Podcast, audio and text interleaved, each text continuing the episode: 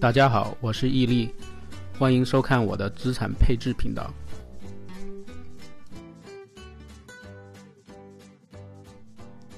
本视频仅用于分享个人投资经历，不构成投资建议，也不代表本人所在单位观点。谢谢。大家好，我是毅力，今天是我们资产配置的第四期节目。我们今天来跟大家聊一下大类资产配置的预期收益和风险问题。我们先来看一看美国 Research Affiliate 的一个研究，呃，他们会不定期的发布。关于大类资产的预期收益和预期风险的研究，呃，这个图我们当做一个长期持有的回报来看，因为短期高估值并不代表低收益，因为高估值的公司证明在过去涨得很好，所以在短期有可能会继续上涨，但是长期的话，它这个收益会慢慢的回归到原来的水平。这个是最新的一期。资产大类资产的预期收益和风险，横坐标是预期的波动率，纵坐标是预期的收益率。呃，这边是一个扣除通货膨胀的呃预期收益，你看这个叫 real expected returns，啊，所以所有的这些东西都是去掉预期的通货膨胀率。我想它应该是主要是针对一些海外的机构。你看这边有最，我觉得最好的这个就是。新兴市场的权益配置 （Emerging Market Equity） 去掉通货膨胀的收益率大概超过百分之六，但是通货呃这个波动率大概呃是百分之二十左右，因为这个是呃主要是指数类的投资。然后在紧接其后呢，有一个叫 EFA，呃这个 EFA 这个是欧洲、大洋洲还有远东，也就是日本这类国家的股票的指数基金。这个基金大概去掉通货膨胀能达到百分之五的收益率，波动率比百分之二十略低一点啊。你像其他像美国的这个债券类的，你看都在这边啊，我把它圈一下。呃，债券类的其实收益率都不太好，去掉通货膨胀就是在零上下左右波动。美国的大盘股持有的这个长期的这个十年的这个预期收益率。啊，已经接近于零了，跟债券没有太大区别，但波动率还是很大，因为美国的估值比较高。美国的房地产投资基金 REITs 就是黄色的这个点，长期持有的话，大概只有介于一到二之间吧。啊，另外还有一个地方就是商品，商品这个橘色的也也是低于百分之二吧。这张图就是诶比较清晰的告诉大家，如果要做呃被动的资产配置的话，大概哪些市场。啊，是可以投资的。我想值得一提的是，新兴市场权益的投资主要其实是在金砖四国，而且主要还是我觉得是金砖四国里面的中国。最近很多的机构其实也在聊很多关于中国的投资，因为中国的股票在一五年以后估值的调整比较低，所以一期的收益率反而会相对好，比其他国家好很多。好，那我们刚才提的这个长期持有的收益，为什么要看这个十年或者是更更长一点？因为长期收益率它的这个不确定性大大下降了。那么我给大家简单说一下为什么啊是这样的。比如说我们有一个有一个变量，这个变量服从正态分布，那么这个 mu 呢就是它的预期收益率，这个 sigma 就是它的预期波动率。比如说我们让变量实现 n 个回报，比如说让它实现十年或者二十年的回报，那么这个十年、二十年这个回报以后，你把这个样本拿出来，它的实现的这个平均值的这均值，那么你的平均收益率是多少？也就是我现在画的这个这个表达式，就是你 n 个不同的收益率把它简单加权平均一下，这个简单加权这个变量它也是一个。带随机扰动的一个一个不确定的一个值，它的预期收益率没有变，因为每个每个都是假设都是独立同分布的，波动率它是除以这期限的一个平方根，预期波动率在你长期持有 n 个年以后呢，它的预期波动率其实是逐渐下降的。比如说我们持有十六年，那么十六年啊，你用你除一下这个数学大概是四，如果你用这个 sigma，也就是你的波动率除以这个十六的。平方根大概是原来的四分之一，如果你看一期的话，假设啊，假设一期如果是百分之二十的话，那你除以四，也就只剩下百分之五，这个波动就很低很低了，几乎就是跟债券差不多了。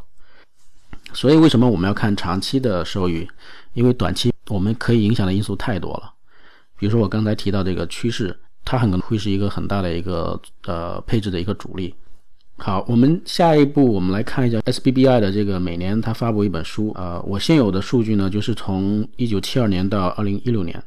这边主要是针对于美国的大类资产风险和收益的一些统计。这个跨度大概是四十多年，我觉得就是美国的市场呢比较成熟一点，意味着统计的年数比较长一点，它可以当做我们一个借鉴。中国市场可能会波动稍微大一点，但是风险溢价啊、波动率啊，我觉得可以当做我们投资来做一个参考。第一个是房地产投资基金，这个和我们国内的房地产股票不是一回事儿。房地产股票是买地盖房子，然后把房子卖掉。这是一个转手交易，而这个房地产投资基金呢，它是一个公司，它持有名下持有很多各种物业，比如说商品房、办公楼、呃仓储等等。那么他把这些东西拿出去出出租，他有租金收益。然后他持有这些物业以后呢，经过多少年以后，他这个价格可能会上涨，所以他除了这个租金收益以后，还有呃价格的上涨的这个收益啊。另外，美国它这个股票分。啊，大盘股和小盘股，啊，公司债有长期的公司债，啊，长期国债、中期国债和短期国债。这个四十多年的统计呢，我们看到的收益增长，房地产的增长将近于百分之十二每年，啊，它的风险波动率大概百分之十八，大盘股比十百分之十略高一点点，风险和房地产差不多是持平。小股票的收益率稍微高一点，但它的风险也会高一点，大概是百分之二十二点七每年。债券的话稍微要低一点，公司债百分之八点四，长期国债八点二，也就是公司债的这个溢价只有零点二每年，啊，稍微低了一点。风险波动呃跟国债比稍微低了一点。中期国债和短期国债就是一个是百分之七，一个是百分之四点八。呃，我还算了一另外单独一列，就是关于风险溢价。这个风险溢价就是你收益率减掉，呃，短期国债的收益率，也就是无风险短期无风险的收益率。你你大概能超过它多少？你可以看出来，这个权益类的股票啊，或者是房地产投资基金，大概在六到八之间。呃，这个长期长期债呢，大概是三到四之间。中期债呢，在大概百分之二。大概的，我们就说啊，这个股权益类的六到八之间。长期债呢就是三到四，中期呢是百分之二，呃，这是我之前做了一个研究，这个就是把各个不同国家的这个股票指数啊拿出来做对比。那这个截取的这个年份从零五年到一八年，因为我们国内的这中证三百、中证五百，呃，它的这起始的这个时间是两千零五年，同时对比的还有标普五百、印度、俄罗斯。韩国、巴西还有香港这个恒生指数，最后这一栏是一个最大的回撤，就是持有期间最大回撤能达到多少？我们看到这个 A 股，它的最大回撤是最大的，能达到百分之七十左右，也就是一百块钱最后只跌到三十块钱。第三个叫 Skewness，尾部分布，呃，大部分是负的啊，都所有的都是负的，也就是你的左边的这个负收益率。是一个长尾分布，也就是它实现的概率比正的这个收益率要要多的多一点，要更负一点。也就是为什么我们看到有百分之七十的这个大的回撤，因为它左边的这个概率跟这个尾部会稍微拉的长一点。这个收益和波动率呢，呃，是个月度数据。如果你要变成年化，大概这个 mean 要乘以呃十二，波动率要乘以这个十二的平方根，也就是三点几。持有这个十四年的期限来看。A 股的波动率大概在三十左右，而美股要低的很多，它乘以三大概就十几。呃，预期回报率，A 股的这个预期回报率还是还是比还是可观的，呃，属于比这个其他市场要明显高很多，比印度要好一些，但是比标普五百啊什么都要好很多。当然，美国过去的这这个十年，这个年份比较特殊，持有国债不能跑赢。呃，短期国债不能跑赢通胀，这是一个比较奇怪。我们看前面这个图啊，呃，持有国债能跑赢通胀，四点八对百分之四。但是过去这十年，这个短期国债不能跑赢通胀。呃，股票的收益率，因为它经历了这个从两千年到两千一零年，它它有两个危机，一个是互联网的泡沫破灭，另外一个就是次贷危机。经过另外这十年的消耗消化，还没有完全恢复过来。那么有的人会问我，实现百分之十到百分之十五的预期收益率到底可行不可行？我想从刚才我们计算的这些统计的呃平均值啊也好啊，或者是波动率也好，呃，我们可以大概看一下到底可行不可行。我觉得就是如果你要实现百分之十到百分之十五的预期收益率，那么长期来看，你肯定是要有大量的股权配置，也就是二级市场的投资，或者是你一级市场的这些呃风险投资，肯定要有大量这种配置，你才能达到一个。百分之十到百分之十五的预期收益率，如果你配置很多的债券，那就比较难一点。尤其是在目前这个债券的长期收益率比较低的情况下，很难能达到你想要的十到十五的预期收益率。我们先看一个基础的配置收益率，啊，目前国内的十年期国债大概百分之三左右的回报率，再加上我们前面说的这个股票、房地产这个基金在美国的经验看呢，就是在。六到八之间，我们取个中位吧，百分之七，所以百分之三加百分之七，大概基础配置收益是百分之十，大概就是够到你这个十到十五的这个底部。那么，如果你要再往这个百分之十的这个收益率再往上走的话，那你必须要考虑一下超额的收益。那么，超额收益的来源是什么呢？一个是你的标的的选择，比如说你选择哪一种具体的呃资产，比如说你你如果选中了。股票型的，那么你选择哪一种策略，哪个市场的股票啊？这是你要考虑的第一个问题。